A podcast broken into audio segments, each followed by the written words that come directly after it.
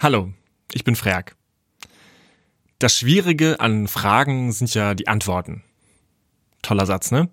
Äh, ich habe mir aufgeschrieben, dass ich den am Anfang so behaupten will. Und vielleicht ist auch was dran. Denn von den Antworten gibt es ja meistens sehr viele, nur halt nicht die passende zum richtigen Zeitpunkt. Mir geht das zum Beispiel mit Namen sehr oft so. Da habe ich sehr viele schöne Namen für mein Gegenüber im Kopf, aber halt leider nicht den, der im Pass steht oder mit dem sich die Person identifiziert. Äh, und das würde auch nicht so auffallen, wenn sich diese Menschen nicht oft an meinen Namen hingegen sehr gut erinnern könnten. Vor allen Dingen, wenn ich ihn mehrmals für sie buchstabieren musste, als wir uns kennengelernt haben. Darum klingt es vielleicht nach einer dummen Idee, diesen Namen, meinen Namen, auch im Titel des Podcasts zu verwenden, wenn ich will, dass er gefunden wird, aber meine Hoffnung liegt da auf der Autovervollständigung der Suchmaschinen. Wenn ich da gerade Frag Free eingebe, dann schlägt Google mir zumindest noch Frag Fred vor. Und dieser Fred, das ist ein Roboter, der Kindern erklärt, wie zum Beispiel Suchmaschinen funktionieren, nur eben nicht, wie man Roboter daraus verdrängt. Und das ist natürlich höchst problematisch, denn genau deshalb sind Roboter ja so gefährlich. Fred erzählt den Kindern von gierigen Google-Datenkraken, aber nicht, wie man ihn selber ausschalten kann, falls er anfängt, sich zu bewaffnen und um sich zu schießen und die Menschheit ausrotten zu wollen. Aber bis die Maschinen die Macht übernehmen, haben wir vielleicht noch etwas Zeit und bis dahin beantworte ich noch ein paar Fragen. Oder ich sag mal eher, ich suche nach irgendwelchen Antworten und vielleicht passen auch welche. Und wenn nicht, dann ging es vielleicht gar nicht so sehr um die Antwort als vielmehr um die Frage. Zumindest habe ich das bei Domian gelernt. Hier ist Freak 19, hallo. Hi. Hi, aber Freak. Wie heißt das? Ach, Freak, entschuldige. Ja. Entschuldige, entschuldige, ich dachte, das wäre ein Spaßname. nee, Frerk. Was ist, ist was ist das für ein Name? Name? Ein ostfriesischer Name. Ost, genau. Frerk. So, mein Lieber, von wo rufst du an? Aber nicht aus Friesland. Nee, aus Uganda. Aus Uganda. Ja, das war 2012. Das Thema der Sendung war Domian weltweit und ich hatte aus meinem Freiwilligendienst angerufen, deshalb diese Verzögerung. Da in Uganda, da lud ich mir in einem Café mit Internet regelmäßig die Folgen der letzten Woche runter und die hörte ich dann abends bei Kerzenschein, wenn der Strom mal wieder ausgefallen war, aber mein Laptop noch Akku hatte. Und das war nicht nur eine Verbindung nach Hause, also so wie ich es über die Nachrichten und Fotos von Familie und Freunden hatte, sondern das war eine Art stummer Anteilnahme an einer Lebenswelt, die sich zu der Zeit zumindest manchmal sehr weit weg angefühlt hat. Aber ich bin eigentlich zu schnell. Erstmal die Frage, die kommt heute von meinem Bruder Klaas. Also, ich habe eine Doku gesehen über Grizzlybären in Alaska. Das ist mein Bruder. Ich weiß, wir klingen ähnlich, aber äh, so ist das mit Brüdern. Und die Grizzlybären versammeln sich jedes Jahr an dem gleichen Ort um Lachse, die den Fluss aufwärts schwimmen, zu den Laichgebieten zu fangen. Ich habe mich dann gefragt, was passiert, wenn Tiere, die zu ihren Laichgebieten zurückkehren, nicht den Weg zurückfinden wegen Naturkatastrophen oder menschlichen Einfluss. Zum Beispiel, weil ein Staudamm da ist. Oder der Strand der Seeschildkröte weggeschwommen ist. Er weggespült wurde. ist einfach komplett, einfach komplett weg. Der ganze, genau. Oder wenn der wegen Klimawandel ein ganzer Fluss austrocknet und man nicht mehr weiterkommt. Okay, also die Frage ist, was, was, was macht der Lachs? Genau, das ist meine Frage.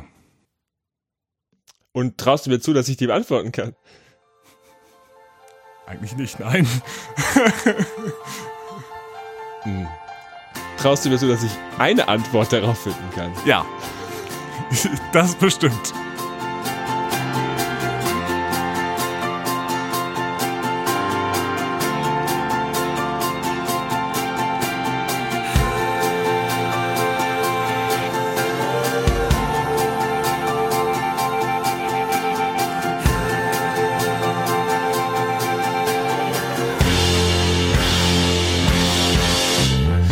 Okay, zunächst mal, wie cool ist das eigentlich, dass das Tiere können?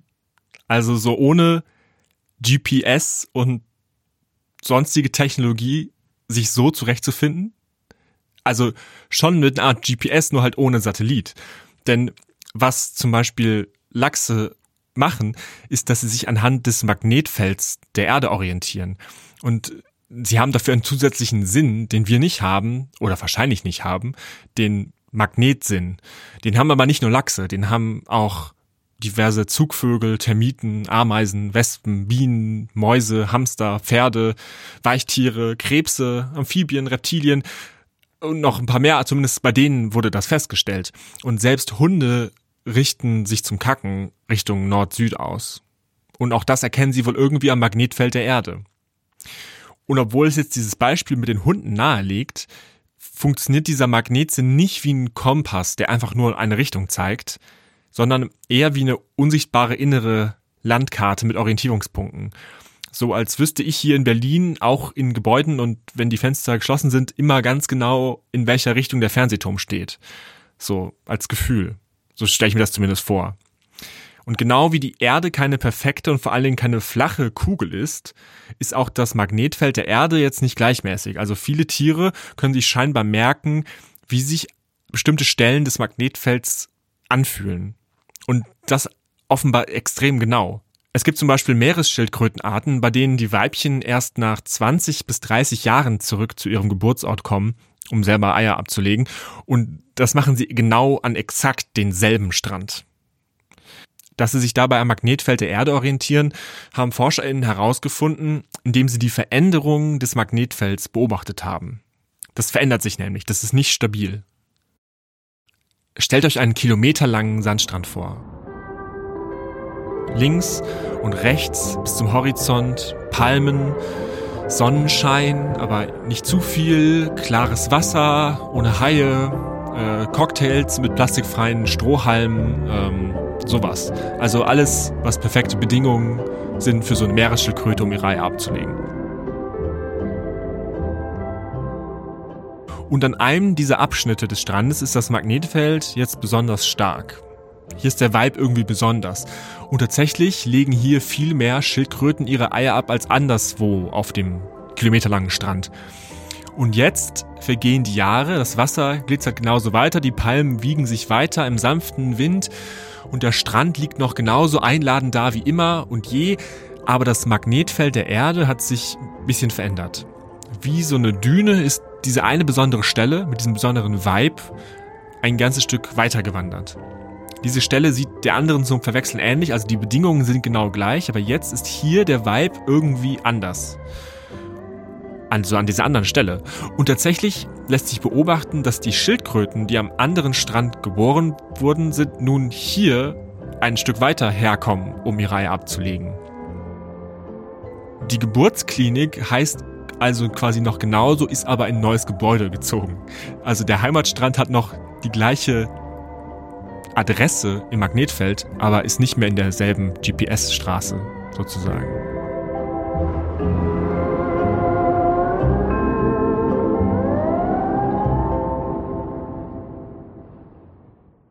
Dass Lachse den Weg zurückfinden, hat aber wohl nicht nur mit dem Magnetfeld der Erde zu tun, sondern auch mit dem Geruch des Gewässers, in dem sie geboren wurden. Manche Arten legen nicht nur tausende Kilometer im Ozean zurück, um dann die Mündung eines bestimmten Flusses zu suchen, sie schwimmen diesen auch so lange hinauf, bis sie auf einer ganz bestimmten Stelle den Bach riechen, aus dem sie gekommen sind.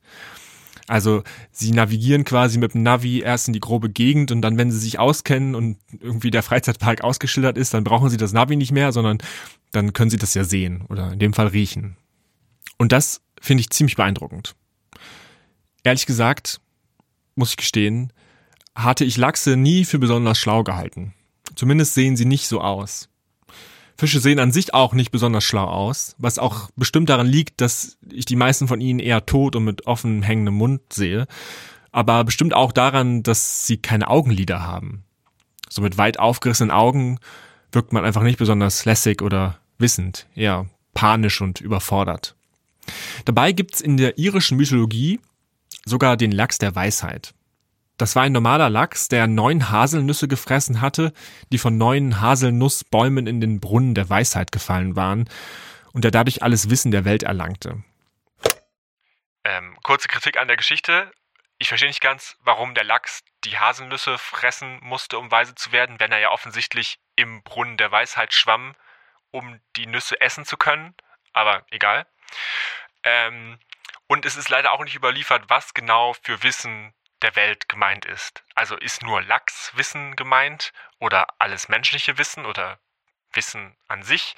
Das wird auf jeden Fall alles nicht erzählt, nur wer ihn fängt und wer ihn verspeist. Aber das ist auch eine andere Geschichte.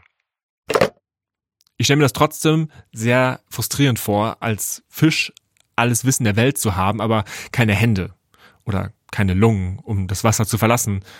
Und er hat ja wahrscheinlich trotzdem noch Angst vor Bären haben müssen, auch wenn er so schlau ist, oder? Ich weiß es nicht.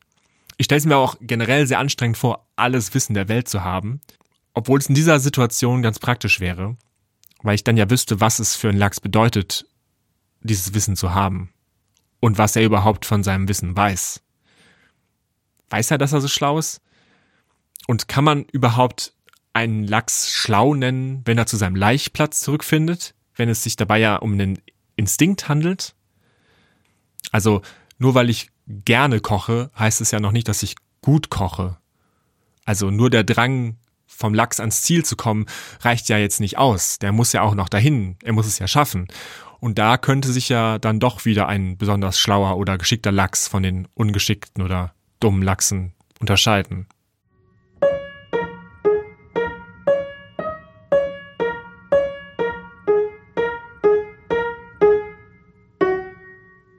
Und was er macht, wenn er nicht weiterkommt, das kann ich ja noch beobachten, wenn ich mich aufmerksam neben den Fluss stelle.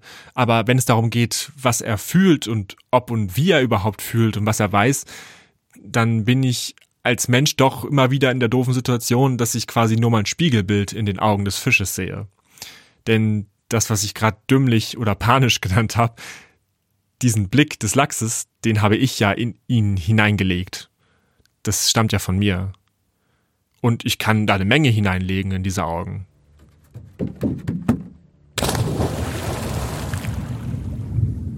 Ich stelle mir zum Beispiel vor, wie er sich freut, als er die Mündung des Flusses wiedergefunden hat, nachdem er jahrelang die Weltmeere durchkreuzt hat. Nachdem er Haifischen entkommen ist und Riesenkraken im Kampf mit Pottwallen beobachtet hat, nachdem er durch verlorene Städte geschwommen ist. Und dann findet er den Fluss wieder. Und er hatte ihn nicht mit so viel Mikroplastik in Erinnerung, aber es macht nichts, denn es ist das Mikroplastik seiner Heimat. Und er hat Sehnsucht nach Süßwasser und deshalb schwimmt er ihn hinauf. Er will jetzt endlich diesen Bach riechen und schmecken, diese besonderen Kiesel, zwischen denen er selber aus dem Ei geschlüpft ist. Und vor Aufregung kann er gar nichts essen. Es kann gar nicht schnell genug gehen. Den Fluss hinauf zu schwimmen ist vielleicht anstrengend, aber mit dem Ziel vor Auge und nur diesem Ziel ist es gar kein Problem. Er kämpft sich durch. Denn der Ort, an den es ihn zieht, das ist ein guter Ort und ein sicherer Ort. Ein Ort, an dem starke Lachse geboren werden. Genauso wie er, denkt er dann stolz.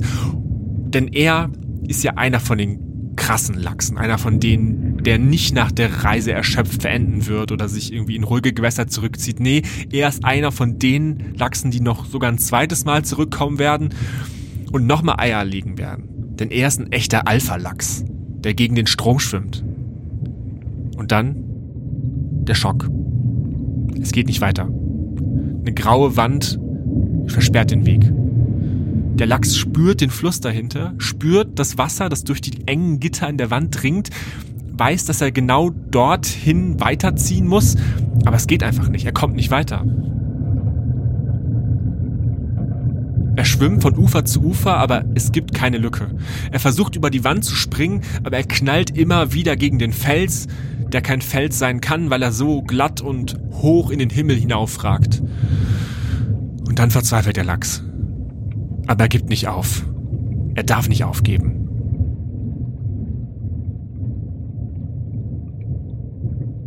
Sowas kann ich mir gut vorstellen. Aber ich weiß es natürlich nicht. Denn auch das ist meine Verzweiflung, nicht seine. Aber was macht er denn nun, der Lachs, vor der Mauer, die ihn den Weg versperrt?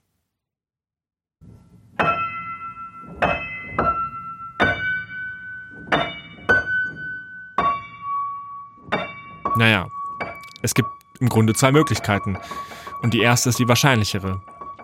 Der Lachs sucht so lange nach einem Weg zum Kies, in dem er geschlüpft ist. Er versucht so lange das Hindernis zu überqueren oder einen Zugang über einen anderen Flussarm zu suchen, bis er vor Erschöpfung stirbt. Oder, und das kommt auch vor, er schließt sich anderen Lachsen an und sucht einen neuen Ort zum Paaren und Leichen.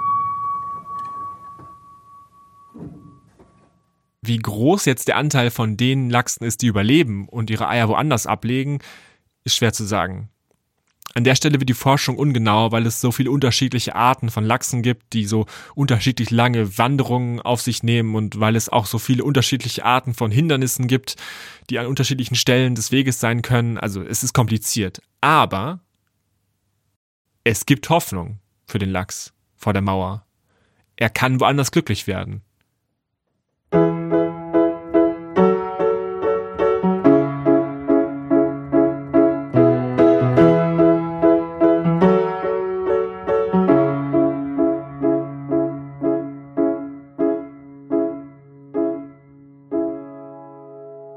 Dieser Lachs, der sich blind zu Tode strampelt, anstatt sein Glück woanders zu versuchen, der bringt mich dann irgendwie zum Klimawandel. Denn in seinen Augen sehe ich dann gleich die ganze Menschheit. Und natürlich müssen wir als Menschheit allerhand Mauern einreißen und Fischtreppen bauen, um in der Metapher zu bleiben. Also wir brauchen systemische Veränderungen. Und jetzt einfach YOLO zu sagen, wäre auch fatal. Aber auf den einzelnen Fisch bezogen gibt's eben kein Zurück mehr. Ich kann zum Beispiel um Kinder zu bekommen, zwar in den Ort zurückziehen, in den ich aufgewachsen bin, und versuchen zu wiederholen, was ich selber erfahren habe, aber selbst wenn ich es wollte, könnte ich es ja nicht. Also nicht nur, weil die ökonomischen Bedingungen meiner Eltern ganz anderes waren, sondern auch, weil es die Landschaft meiner Kindheit gar nicht mehr so gibt. Die Bäume auf dem Spielplatz, auf dem ich viel Zeit verbracht habe, haben die Dürresommer der letzten Jahre zum Großteil nicht überlebt. Und an der Stelle muss ich dann aufpassen, dass ich jetzt nicht selber klinge wie ein alter Mann, der was von Wintern erzählt, die früher viel härter waren und kälter und von Schnee und so weiter. Aber irgendwie stimmt es. Und als Menschheit zerstören wir unsere eigenen Lebensräume, vergiften uns quasi die eigenen Laichplätze. Und ich frage mich dann, wie ich es schaffe, trotzdem einer von den pragmatischen Lachsen zu sein. Vielleicht ist das die Frage. Was mache ich mit der Verzweiflung, wenn ich gegen die Mauer schwimme?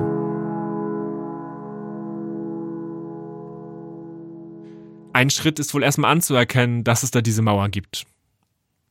Also das nicht nur zu wissen, mit Statistiken beweisen zu können, sondern auch zu spüren. Und dazu gehört, um den verlorenen Ort, um die verlorene Welt hinter der Mauer zu trauern.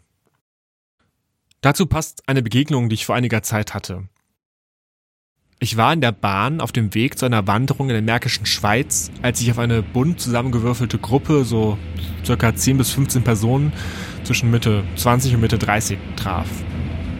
In der Regionalbahn Richtung polnische Grenze stachen sie vor allem damit heraus, dass niemand von ihnen Funktionskleidung trug. Manche von ihnen hätte ich sogar eher im Club erwartet, als auf dem Weg in ein Wandergebiet. Als ich sie anspreche, bezeichnen sie sich selber als Trauergesellschaft. Freitags gehen sie auf die Straße und am Sonntag fahren sie aus der Stadt, um Abschied von der Natur zu nehmen, so wie wir sie heute kennen. Das macht mich neugierig, denn sie sehen gar nicht aus wie eine Trauergesellschaft. Maike, 23, gehört schon seit fast einem Jahr zum festen Kern dieser Gruppe.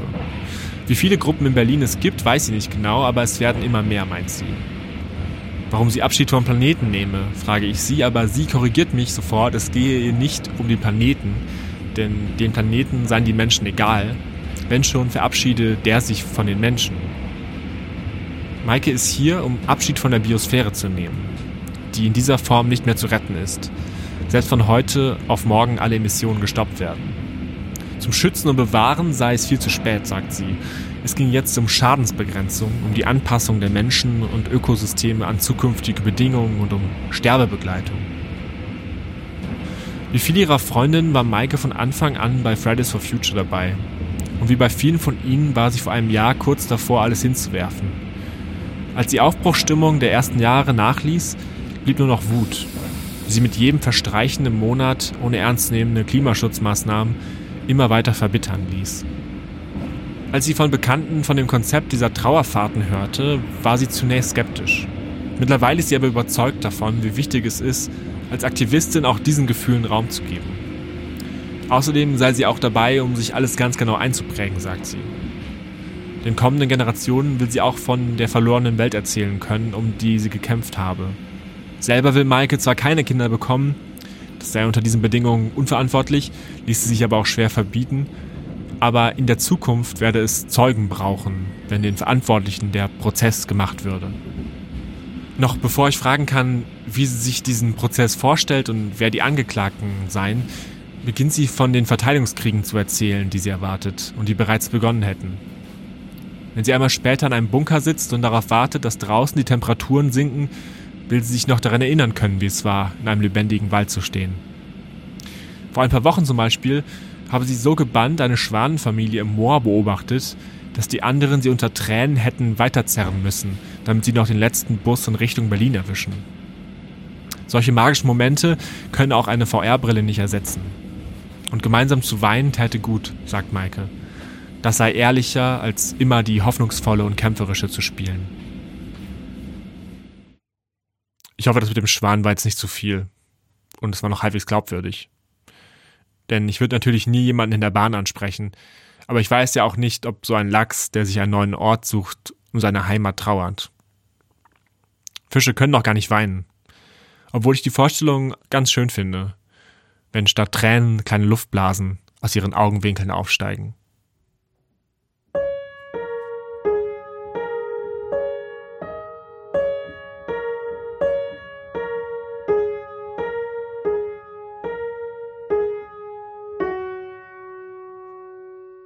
Also,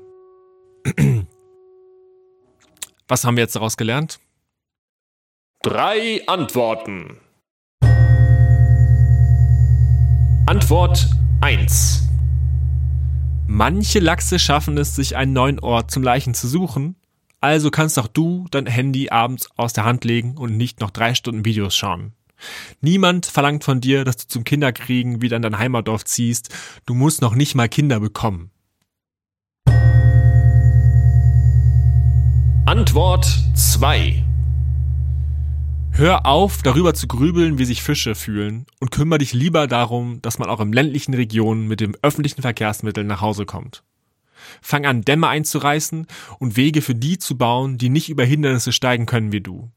Manche brauchen ihre ganze Energie, nur um gegen den Strom zu schwimmen. Das verstehst du vielleicht nicht, aber steh ihnen wenigstens nicht im Weg rum.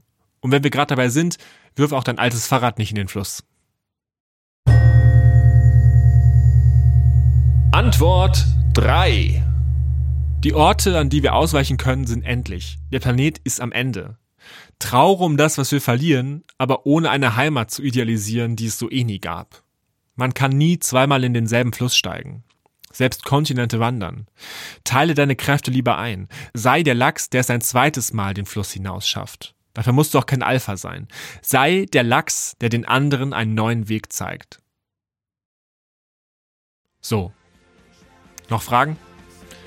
Schickt sie mir gerne an fragen.fragfrag.de. Ich warte.